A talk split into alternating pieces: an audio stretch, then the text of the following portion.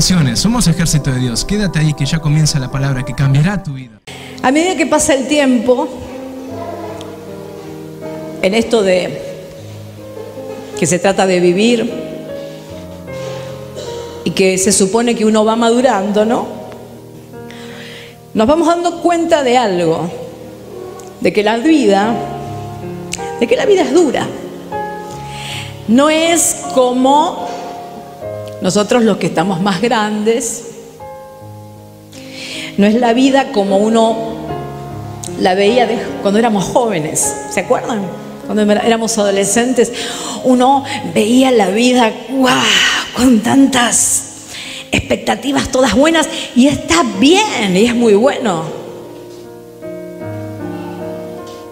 Pero la realidad es que a medida que avanzamos y que los años se nos vienen encima,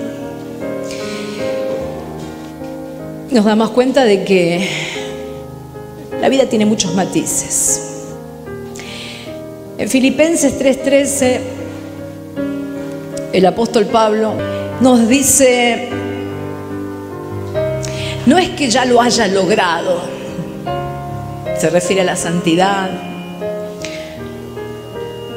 a la, a la perfección en Cristo, no es que ya lo haya logrado, pero dice, pero me estiro, me estiro hacia adelante, yo,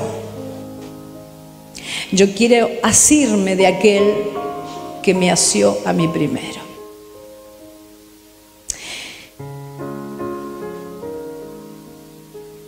Y a medida que más madurando en el camino de Dios, vas entendiendo que la meta verdadera es aferrarte de ese que, que se apoderó de vos, de tu corazón, de tu vida. Esa tiene que ser la meta. La meta no tiene que ser bajita. La meta no tiene que ser de cosas de acá abajo. La meta tiene que ser alta. Y una meta alta es asirme de Jesús. Y, y como te dije al comienzo, la vida mm, te vas dando cuenta de que es dura y que como en Eclesiastés 3 tiene tiempos y matices.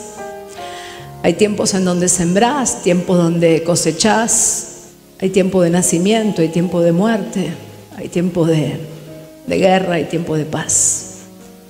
Hay días de gozo, con sol, pero también hay días nublados, hay días de lluvias frías, hay días que son como primaveras y, y hay días que son otoñales. Hay días invernales. Hay de todo. De eso se trata vivir. Y el Señor Jesús, la verdad, Él nos lo dijo. En Juan 16, 33, Él dijo que estas cosas os he hablado para que en mí tengáis paz. Él nos lo advirtió. En el mundo, dijo nuestro Señor, tendréis aflicción, pero confiad, porque yo lo vencí. Y si yo lo vencí, ustedes, por mí, en mí, lo lograrán. Y sí, mis hermanos, cuando vamos creciendo en esto del caminar en Cristo, sabemos que podemos lograrlo. Porque caminamos con Él. Y porque estamos cobijados en Él. Y porque Él mora en nuestros corazones. Y, y ahí está Él, en nuestras vidas, en los momentos de gozo pero también en los momentos de aflicción, de dolor, en los momentos de soledad, de desconsuelo, de, problemas, de sequías, de trabas. Ahí está. Y cuando caminamos con Él, vemos la magia de caminar en Él y con Él. Porque sobrenaturalmente Él se nos muestra, proveyéndonos gozo y paz en momentos que humanamente no lo podríamos tener,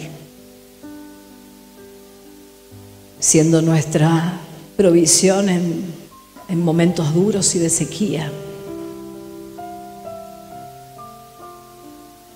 Él es Dios. Y se nos ha concedido algo, tan grande por su misericordia, tenerlo a Él caminar con Él. Y en Él saber que somos más que vencedores. Versículo 1. Jehová es mi luz y mi salvación. ¿Pueden decirlo conmigo? Jehová es mi luz y mi salvación. Lo vamos a decir una vez más, pero sintiéndolo en el alma. Jehová es mi luz y mi salvación. ¿de quién temeré? La oscuridad, aún en pleno mediodía, a veces se nos viene encima. Podemos estar pasando momentos de esplendor y de pronto, no sé si repararon en el último eclipse que hubo hace, no sé si uno o dos meses, que Pasado el mediodía, de golpe el cielo se puso negro. Y en la vida esto pasa, que, que te quedas a oscuras. Viene un problema, viene una enfermedad, viene un azote, una situación, algo que no estabas esperando. Y de pronto hay oscuridad y de pronto no ves salida. Y el salmista nos recuerda que en el medio de su oscuridad Él reconoce quién es su luz y que Dios es luz. A propósito de esto, el Señor Jesucristo dijo algo en Juan 8. Una vez más, Jesús se dirigió a la gente y les dijo, Yo soy la luz del mundo, el que me sigue no andará en tinieblas, sino que tendrá la luz de la vida. Así es. ¿Cuántos dicen gloria a Dios de que Él es nuestra luz y no andaremos en tinieblas aunque la vida se nos haya puesto a oscuras? Y yo me imagino a David escribiendo esto en un momento donde había oscuridad en su vida, en un momento de incertidumbre total, ¿sí? En esos momentos en donde vos no ves salidas, en donde vos te preguntas, ¿y cómo sigo? ¿O cómo sigue esto ahora? Me lo imagino a David diciendo, Señor, ¿qué hago? ¿Cómo hago? En tantos momentos de su vida pudo haber sentido oscuridad. Me imagino a David en la oscuridad de, de una visión borrosa de tanto llorar. ¿Te pasó alguna vez llorar tanto que tu visión se puso borrosa? Puedo ver la oscuridad que provoca el desconsuelo. Puedo ver a un David diciendo, Señor, Absalón acaba de matar a mi hijo Amnón, ¿qué hago?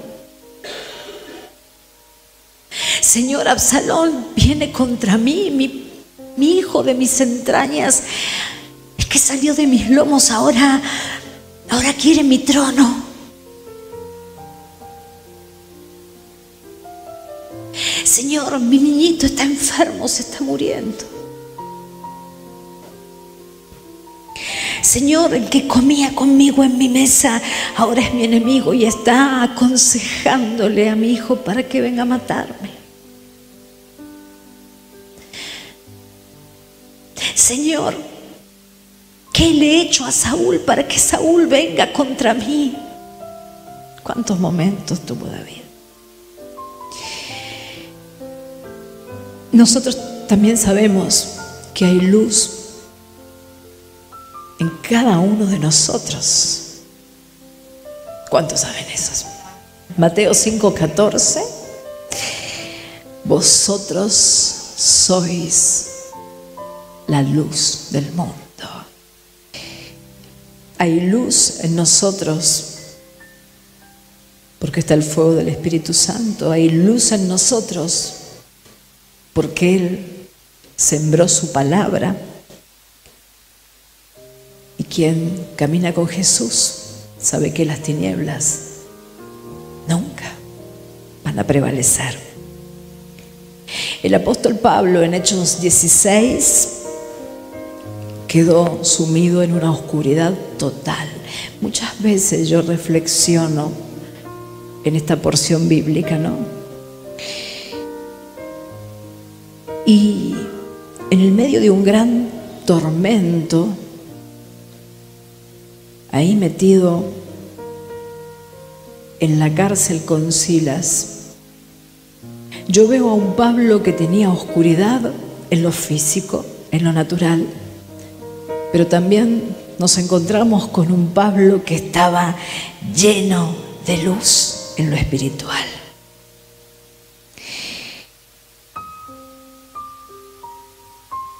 El versículo 25 de Hechos 16 nos relata que, que después de que fueron azotados y, cuando hablamos de azotados habían sido azotados. Era tanto el odio que le tenían a Pablo, tanto el odio, tanto que lo querían matar, lo perseguían lo meten en la cárcel con Silas y dice como a medianoche, oscuridad total, te lo puedes imaginar. Pablo y Silas oraban y cantaban himnos a Dios. Y los presos los escuchaban. Mis hermanos, acá había luz. En una cárcel oscura había luz. En una cárcel oscura estaban al mediodía. Se cumple la palabra que las tinieblas no pueden prevalecer donde está la luz. Y dice que de repente se produjo un gran terremoto de tal manera que los cimientos de la cárcel fueron sacudidos al instante, se abrieron todas las puertas y las cadenas de todos se soltaron todo lo que tuvo que hacer Pablo para ser liberado y rescatado fue esperar. Pero esperar en luz. Decirle a tu hermano, se trata de que sepas esperar en luz.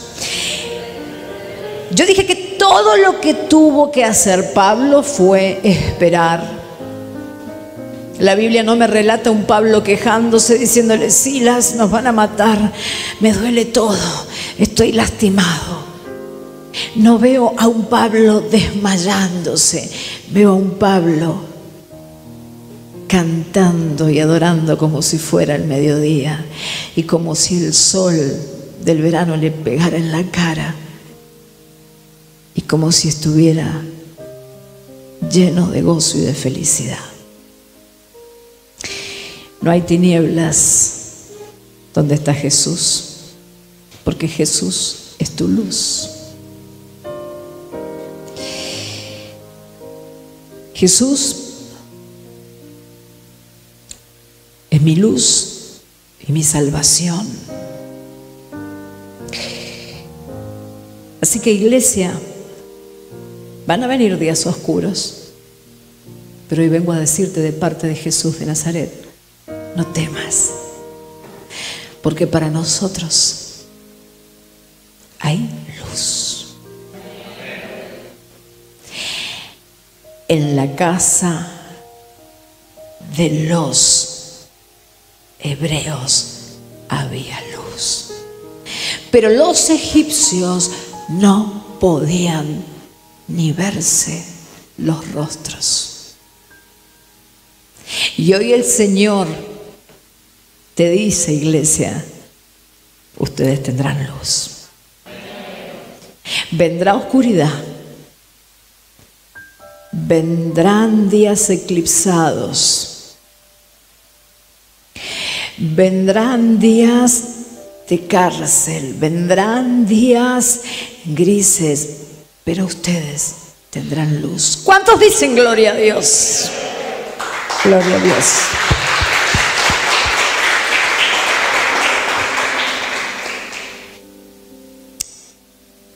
Y lo más lindo, que hay luz